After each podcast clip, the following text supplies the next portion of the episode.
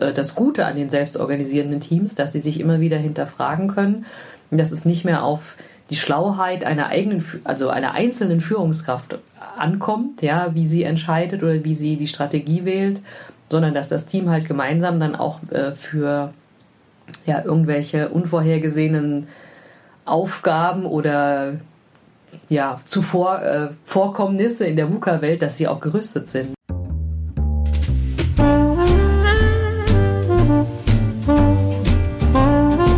Stellst du dir die Frage, warum du deinen Job machst? Bist du auf der Suche nach Passion und Leichtigkeit? Suchst du Erfolg und Freude bei deiner Arbeit? Wir reden über alles, was uns im Job motiviert und erfüllt. Im Passion at Work Podcast von Dr. Silvia Schäfer.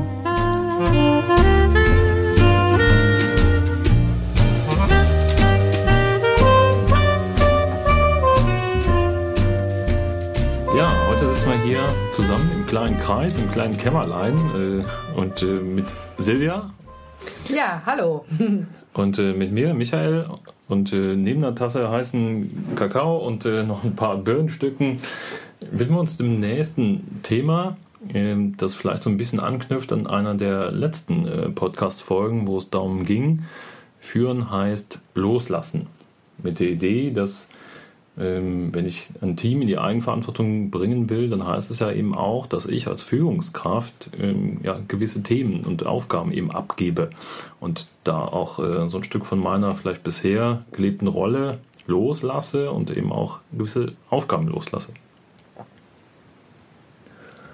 Und für heute ist dann eben die Frage, wenn ich mich jetzt dazu entschieden habe, als Führungskraft genau das zu tun, wie gehe ich dann vor? Also was könnten mögliche Schritte sein, äh, um dann erste Themen auch ins Team abzugeben? Wie kann das hm. genau funktionieren? Ja, das fragen sich ja viele sozusagen, wenn sie den Entschluss gefasst haben, Selbstorganisation zu leben, wie dann praktisch die Umsetzung ist. Und ja, der Michael hat es ja gerade schon gesagt, äh, in Folge 2 hatten wir das Thema ja schon mal aufgegriffen, rein theoretischer Natur. Ja, und ich denke, die ersten Schritte ähm, sind natürlich so, dass nach der Entscheidung ist es natürlich so, dass man äh, gucken muss, welche Aufgaben man im Team äh, wie verteilt, weil das, was man vorher in einer Person zusammen war, soll ja auf die anderen Personen auch übergehen. Das heißt, es ist erstmal sozusagen eine Inventur zu machen, was für Aufgaben sind überhaupt da und wie kann man die auf die anderen Personen matchen. Das ist wahrscheinlich grundsätzlich eh eine ganz gute Übung, nochmal sich klar zu machen, ja, was mache ich denn? Was sind denn eigentlich meine Aufgaben als Führungskraft? Mhm. Und das wirklich mal aufzuschreiben und mal zu gucken, was, was kommt da eigentlich alles zusammen. So habe ich einerseits nochmal bewusst, was mache ich? was sind meine Verantwortungen und dann kann ich auch ganz gezielt sagen, okay, was kann ich jetzt auch äh, vielleicht in, mhm. in, dem ersten Schritt ans Team abgeben. Genau, und vielleicht auch aufschreiben, wie viel Zeit man so damit verbringt, weil das kennt ihr bestimmt aus eurem Führungsalltag und man macht ja nicht alle Aufgaben gleich, ne? Also Mitarbeiterweiterentwicklung oder irgendwelche Business-Ziele erreichen. Manchmal ist ja da so ein bisschen Mismatch, je nach Situation. Aber ich glaube, wenn man das wirklich mal aufschreibt, auch wie viel Zeit man damit verbringt oder welche ähm, Erfolge man äh, hat, dann ist es ja nochmal selbst in der Reflexion gut, um auch zu gucken, wo hat man vielleicht äh, einen Unterbedarf und wo hat man vielleicht sozusagen eine Überperformance, um das auch ein bisschen wieder anzugleichen. Und wenn man sich dann vielleicht mal ein Thema rauspickt, äh, nehmen wir als Beispiel mal äh, Freigabe von Urlaub so ein administratives äh, Thema, äh, wo man als Führungskraft quasi auch immer hinterher ist und sich anschaut, welche Urlaubsanträge gibt es, ähm, passt das äh, von, hm. von, den, äh, von, der Absprache her im Team, sind die Leute dann ausreichend noch da, passt es vom Projekt her, aber letzten Endes läuft man den Leuten ein bisschen hinterher und das ist vielleicht was, hm. wo man auch mit gutem Gewissen sagen kann, ähm, das kann letzten Endes das Team auch selbstständig koordinieren. Genau, aber da dürfen wir nicht vergessen, es sind natürlich, also einmal die Entscheidung, wann macht wer Urlaub oder Urlaubsfreigabe. Also jeder entscheidet natürlich selbst, wann er gern Urlaub macht, aber es muss ja auch ein formeller Prozess dahinter stehen. Ja? Es kann ja nicht sein, dass ein Team das freigibt, sondern laut Arbeitsgesetz gibt es da ja Verantwortlichkeiten. Das muss ja dann auch nochmal geregelt sein. Ne? Wer ist dann wirklich in der Verantwortung, das auch freizugeben? Das ist das eine, das zu regeln, ähm, gerade bei solchen Prozessen. Auf der anderen Seite, egal was man sich aussucht, letzten Endes sollte man dann auch mindestens für sich, aber am besten auch fürs Team die Frage beantworten, was ist denn eigentlich der Nutzen oder was ist die Motivation dahinter, was ist der Mehrwert und für wen solche Themen dann eben auch abzugeben ins Team. Ja, ich denke, der Mehrwert ist eine höhere Transparenz, ja, und vielleicht auch mal zu überlegen, ähm, wie treffen wir denn als Team überhaupt Entscheidungen, ja? Wer ist Entscheidungs, also wer hat da welchen Stake an der Entscheidung? Machen wir eine Mehrheitsentscheidung oder wie muss die Entscheidung auch getroffen werden? Wie sieht der Prozess aus? Es gibt ja verschiedene Razi, Matrizes, ja, ich weiß nicht, ob ihr schon mal damit gearbeitet habt, aber ich weiß nicht, wie stellst du dir das vor, Michael? Also aus der Vergangenheit kann ich sagen, dass ähm, von der Motivation oder den Nutzen, den ich da sehe, ähm, ging es mir so, dass ich je nachdem, äh, was, was so aufgelaufen ist, äh, mich irgendwie so ein bisschen als Flaschenhals auch gefühlt habe. Weil je mehr Themen in der Verantwortung bei mir liegen, mhm. desto mehr stapeln sich vielleicht äh, auch Dinge bei mir oder bin ich letzten Endes der Engpass für verschiedene Prozesse mhm. die ich erst äh, freigeben muss oder koordinieren muss oder irgendwas. Und da sehe ich eben auch einen klaren Vorteil, ähm, Verantwortung ins Team reinzugeben, äh, dass es eben nicht an mhm. mir hängt, wenn ich mal nicht da bin oder sonst irgendwas, ähm, quasi, dass der Prozess dann trotzdem weitergeht. Genau, aber siehst du es nicht vielleicht auch als Hürde, wenn das ganze Team dann über die Urlaube entscheiden muss? Das hat ja dann das ganze Team jeweils mit allem zu tun. Letzten Endes ähm, heißt Eigenverantwortung natürlich eben auch, ne? was machen die Leute konkret, wofür sind sie eigentlich eingestellt? Wenn wir mal so einen Entwickler als Beispiel nehmen, wie viel Prozent seiner Arbeitszeit sollte er tatsächlich dann eben noch entwickeln und ähm, quasi produktiv für einen Kunden vielleicht arbeiten auf einem Projekt? Und wie viel kommt einfach administrativ dann eben dazu, wenn Eigenverantwortung gelegt werden soll? Ja, also da sind wir ja wieder mit bei dem Nutzen, ja. Was für einen Nutzen hat das für uns? Ähm, ich glaube auch nicht, dass das Team dann immer über alles entscheiden sollte und über alles Bescheid wissen müsste, weil das impliziert ja, dass sich jeder auch in allen Bereichen auskennt. Aber ähm, da eben auch so eine Struktur zu haben und zu wissen, wer für, dafür handelt. Also ich kenne so ein Prinzip, das finde ich ganz spannend, Area of Responsibility. Das heißt, man gibt quasi Verantwortungsbereiche in die Teams, guckt dann zum Beispiel, wenn man irgendwas zu designen hat, wird ja jetzt nicht jeder mitsprechen wollen bei einem Design, sondern nur diejenigen, die sich mit Design auch auskennen, ja. Und irgendwie glaube ich, also meine Vorstellung ist, dass das Team dann eben ähm, Personen identifiziert, die damit gut umgehen können, ja, genauso wie mit ähm, ja, Teamaufgaben oder mit Businessaufgaben oder irgendwelche schwierigen Programmieraufgaben, dass sich solche Areas of Responsibility finden, die dann natürlich auch im Sinne des Teams entscheiden, sodass die nicht ständig Rücksprache halten müssen, sondern einfach entscheiden. Und da sprechen wir so ein bisschen Vertrauen an. Die anderen müssten dem natürlich vertrauen oder wissen, ich kann ein Veto einreichen oder zumindest müssten sie auch informiert sein, wenn irgendwas läuft. Ja, mhm. also da wäre halt dann die Frage auch, wie organisiert sich das Team? Und aus meinem Verständnis kann sich jeder selbst organisieren, oder? Wie siehst du das? Um kurz daran anzuknüpfen, also äh, mich erinnert das äh, ganz stark auch, äh, du das eben schon das Thema angesprochen, wie entscheidend ein Team, also ähm, welche Entscheidungstechniken gibt es da und das, was du gerade beschrieben hast, klingt schon so ähnlich wie ein konsultativer Einzelentscheid letzten Endes, dass die Experten erstmal die Hoheit über eine Entscheidung, über ein Thema haben dann trotzdem noch äh, alle mit einbeziehen, die letzten Endes von der Entscheidung betroffen sind oder die da, ja, ich sag mal, im schlimmsten Fall darunter leiden müssen. Aber dann letzten Endes die, die Experten dann doch die äh, Entscheidung treffen und genau mit dem Rückhalt des Teams und mit dem Vertrauen, dass da auch äh, die bestmögliche Entscheidung tatsächlich auch getroffen wird. Mhm.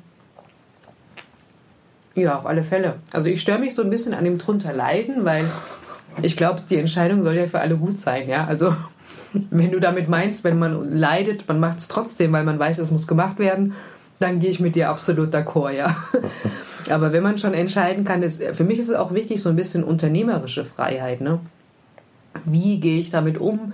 Äh, ich habe als Team ja auch eine Meinung und ich habe, sage ich mal, eine Stoßrichtung, wo ich hin will und natürlich auch eine Vision. Ne? Wo ist mein Nordstern, wo ich hin will? Und ich glaube, wenn jeder diesen Nordstern kennt und dann auch die Entscheidungen daran ähm, orientiert, kann es ja eigentlich nur richtig werden. Im besten Fall ist das genau. äh, natürlich so. Du hast aber jetzt noch mal was angesprochen letzte Woche Delegation Poker. Was, was hat es denn damit auf sich? Delegation Poker ist eine Methode, die aus dem Management 3.0 kommt. Der Jürgen Appelow hat das äh, verbreitet. Äh, letzten Endes geht es darum, über einen sehr klaren, strukturierten Prozess äh, zwischen zwei Parteien, das kann zum Beispiel die Führungskraft und das Team sein oder Führungskraft und ein einzelner Mitarbeiter, sehr klar auf einer Siebener-Skala abzustimmen, äh, wer entscheidet denn jetzt tatsächlich. Und äh, mhm. dann kann man auf der einen Seite festlegen, wäre das eine Extrem, die Führungskraft entscheidet und informiert nur das Team darüber. Und auf der anderen Seite wäre, das Team trifft die Entscheidung selbstständig und die Führungskraft weiß es noch nicht mal. Also ich habe so eine, eine, Skala und ich kann die einteilen. Wie, wie ist der Prozess der Entscheidung? Ähm, du hast eine siebener Skala und ähm, quasi in kleinen Schritten wandert dann die Verantwortung für ein bestimmtes Thema, das dann äh, festgelegt wird, von der Führungskraft schrittweise ins Team. Mhm. In der Mitte ist es tatsächlich dann so, und deshalb die ungerade Skala, entscheiden sowohl Führungskraft als auch Team gemeinsam auf Augenhöhe. Und äh, eher äh, rechts von, von, von dieser Mitte ist es so, dass die Führungskraft eher entscheidet und links davon, mhm. dass die dass das Team entsprechend entscheidet. Okay, und was hat das mit Pokerspielen zu tun oder gar nichts? Ja. Ich habe gerade einen Knoten in meinem Kopf. ja, Poker gespielt wird auch. Vielleicht äh, kennt ihr das Thema des äh, Planning Pokers, wo eben. Das kenne ich. Ja. Im Planning quasi es darum geht, äh, ähm, Aufgaben zu schätzen, das heißt, da eine Größe zu verorten und mhm. gemeinsam im Team mehr oder weniger einen Konsens oder ein gemeinsames Verständnis davon zu bekommen. Und so ist es beim Delegation Poker auch. Daher kommt eben der Begriff. Das heißt, gemeinsam im Team über äh, Karten findet man eben heraus, wo stehen wir denn heute in dem Entscheidungsprozess zu diesem Thema äh, und kann dann nochmal darüber äh, quasi sich unterhalten, wenn es da Unterschiede in der Wahrnehmung gibt. Mhm. Ne? Also was ist denn heute tatsächlich ähm, Stand der Dinge und wo wollen wir vielleicht als Team oder eben gemeinsam mit der Führungskraft auch hin? Was ist denn das äh, Zielbild im Sinne dieser Entscheidung? Ja, okay, das, das hört sich doch sehr spannend an und hilft bestimmt auch weiter um zum Beispiel das mal ans Licht zu bringen, ja, weil ich kenne das auch ähm, sozusagen von anderen Kollegen, die sagen dann ja zum Beispiel, ja beim Urlaub habe ich nichts zu entscheiden, das muss mein Chef entscheiden, ja. Andere Kollegen sagen, nee, in Urlaub, das entscheide ich selbst, der Chef nickt das nur noch ab, mhm. ja und da vielleicht wirklich mal die Pokerkarte zu ziehen, um mal zu gucken, wer welches Verständnis hat. Aber naja, das ist, eine, glaube ich, eine andere Geschichte. Aber ähm, wir wollten ja drüber sprechen, äh, was passiert nach dem Loslassen. Ne? Welche Schritte können wir machen, um diese geteilte Führung halt wirklich auch in die Praxis umzusetzen, ja? Und ähm, ja, fallen dir noch ein paar Gedanken dazu ein? Also was für mich noch äh, in jedem Fall damit einhergeht, äh, mit der äh, Übergabe von Verantwortung ins Team, ist ähm, gemeinsam darüber zu sprechen, was sind eigentlich die Erwartungen, die damit verbunden sind. Weil, oh ja, das ist ganz wichtig. Weil einerseits, wenn ich jetzt als Führungskraft äh, gewisse Entscheidungskompetenz eben abgebe, dann kann es ja durchaus sein, dass ich das.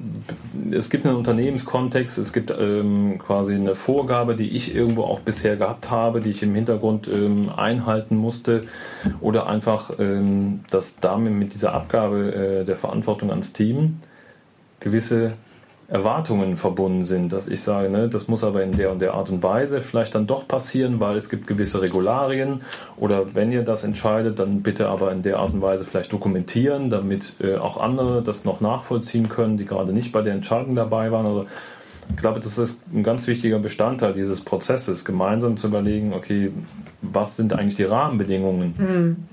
die dazu passen. Ja, und zum Beispiel auch, was sind unsere Werte? Also da gucke ich immer extrem drauf, wenn, wenn ich zum Beispiel neue Leute auch einstelle. Passen, passen die Menschen zu den Werten? Ne? Also mhm. zumindest, es muss nicht immer identisch sein, aber man muss die Werte der anderen halt auch kennen. Weil wenn du Entscheidungen selber triffst oder im Team triffst, möchtest du ja, wenn du jetzt zum Beispiel in einer Area of Responsibility befugt bist, da irgendwie mal was zu entscheiden, du möchtest ja nur so entscheiden, dass die anderen die Entscheidung auch mittragen. Mhm. Was wird, deswegen denke ich, musst du die Werte kennen. Was würdest du da empfehlen? Also wie würdest du die Werte transparent machen im Team? Ja, also zum einen erstmal vielleicht eine persönliche Werteskala aufstellen. Also es gibt ja aus dem Management 3.0 auch sozusagen ähm, die Moving Motivators. Ne? Das sind einfach zehn Werte, ähm, die vielleicht einfach für sich selber mal interpretieren oder mal sich selber auch zu reflektieren, was, was hat, was erwünscht man sich denn vom Berufsleben zum Beispiel. Ja, und im Team ist es natürlich so, ähm, dass man dann jeder von seiner persönlichen Sichtweise das gerne auch mit dem Team teilt und auch vielleicht die Erwartungen ausspricht, die er, von, die er an das Team hat. Ja, damit man guckt, wo matcht es und wo matcht es eben nicht. Mhm. Hat ganz viel für mich auch mit Vertrauen zu tun. Ne? Wenn man den anderen gut kennt oder weiß, dass, ähm, dass ich den anderen gut kenne, dann ist es gleich so ein bisschen mehr Vertrauensbonus. Ja, also kennst das ja wahrscheinlich, man muss immer auf ein Vertrauenskonto ein bisschen was einzahlen, bevor man wieder abheben kann. Genau, immer eine positive Bilanz haben, sonst wird es schwierig, aus dem Minus wieder rauszukommen. Das ist dann meist etwas aufwendiger. Mhm. Das heißt aber, ähm, wenn ich die Werte transparent habe, an denen ich mich irgendwie ausrichten kann, auch in Entscheidungen und dann auch transparent mache, wer entscheidet jetzt bei welchem Thema, dann hätte ich ja eine Möglichkeit, ähm, erstmal Dinge als Führungskraft eben abzugeben. So, dann ist aber die Frage, ist das dann festgelegt, ein, ein, ein für alle Mal, oder wie kann ich dann auch quasi ja gemeinsam lernen. Also wie könnte das irgendwie gestaltet sein? Weil letzten Endes ist es für beide Seiten ja neu, sowohl für die Führungskraft als auch für, fürs Team. Hm. Wie könnte man damit umgehen? Nee, also ich bin da persönlich der Meinung, es muss sich immer entwickeln. Ja, man fängt mit kleinen Schritten an und man kann auch eine einmal getroffene Entscheidung oder Strategie natürlich revidieren. Ja, also wenn du dir mal die Startup anguckst, ähm, die pivotieren ja auch immer in irgendwelchen Facetten, also entweder am Produkt oder am Markt oder Zielgruppe oder wie sie aufgestellt sind. Und ich glaube, das ist ja auch der Knackpunkt und äh, das Gute an den selbstorganisierenden Teams, dass sie sich immer wieder hinterfragen können, dass es nicht mehr auf die Schlauheit einer eigenen, also einer einzelnen Führungskraft ankommt, ja, wie sie entscheidet oder wie sie die Strategie wählt, sondern dass das Team halt gemeinsam dann auch äh, für ja, irgendwelche unvorhergesehenen Aufgaben oder ja, zuvor äh, Vorkommnisse in der VUCA-Welt, dass sie auch gerüstet sind. Ne? Also ich glaube nicht, dass das was Statisches ist. Ja, schließe ich mich an. Also ähm, da glaube ich gilt äh, ebenfalls das Motto ausprobieren, messen, daraus lernen und äh, eben die Dinge wieder anpassen und dann äh, den Zyklus wiederholen und das möglichst in sehr, sehr kleinen Zeitscheiden. Mhm. Dass ich da äh, immer wieder gemeinsam eben drauf gucken kann, geht das in die gewünschte Richtung und haben wir tatsächlich jetzt einen, einen Mehrwert. Weil man kann sich am Anfang viel vornehmen oder viel ausdenken, aber vielleicht ist es für alle Beteiligten unterm Strich ja gar nicht besser. Ja, ja. ja also war viel Stoff, glaube ich, drin, viele Ideen. Ich weiß nicht, kannst du die irgendwie, hast du die noch ein bisschen strukturiert? Vielleicht können wir nochmal eine Folge äh, dann aufnehmen, wie es besser wird, aber ähm, also wie es weitergeht, meine ich nicht, wie es besser wird, das ist ja schon gut. Also vielleicht als, als Fazit, Zusammenfassung nochmal und äh, als Idee für euch, wie können wir jetzt damit äh, weitergehen in dem Thema? Zum einen hatten wir jetzt gesagt, äh, nicht zu viel auf einmal vornehmen, in kleinen Schritten möglichst transparent machen mit dem Team gemeinsam, um was geht es überhaupt, was sind die Rahmenbedingungen, was ist der Nutzen dahinter, was ist der Sinn, wer profitiert am Ende davon, zumindest in der ersten Idee das Team möglichst nicht in die Panikzone reinbringen, sondern irgendwo in die Lernzone und dann quasi das, das so dosieren, dass ähm, auch alle gewillt sind, diesen Schritt mitzugehen. Tja, und am Ende, ähm, wenn du was jetzt damit anfangen möchtest, was tun möchtest für dich, da eine Veränderung äh, mit, mit äh, einhergehen möchtest, dann äh, Such dir vielleicht ein Thema aus, mach tatsächlich mal eine Liste für dich. Was sind deine Führungsaufgaben? Mhm. Wie Silvia auch eben sagte, ne? wie viel Zeit geht hier ähm, gegebenenfalls dabei drauf bei den einzelnen Themen, um dann auch gemeinsam vielleicht mit dem Team zu überlegen, was sind erste Themen, was ist ein Thema, was du vielleicht als Führungskraft eben abgeben möchtest. Genau. Vor allen Dingen ist wichtig, nicht du selbst als Führungskraft entscheidest dann noch, wie der Prozess ist und wie ihr euch aufstellt, sondern das ist dann direkt schon im Team verantwortet. Das heißt, da geht es schon los mit der Teilung genau. der Verantwortung. Ja, zum Beispiel auch, wer lädt für das Meeting ein? Ne? Ist das die Führungskraft dann noch oder wer macht das aus dem Team? Ja, super. Hat mir total viel Spaß gemacht, mit dir drüber zu plaudern.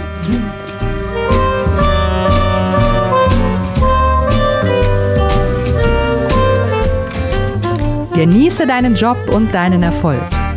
Wenn du die Impulse umsetzt, dann hast du persönlichen Erfolg und mehr Leichtigkeit im Job. Viel Spaß beim entspannt erfolgreich sein wünscht dir deine Silvia.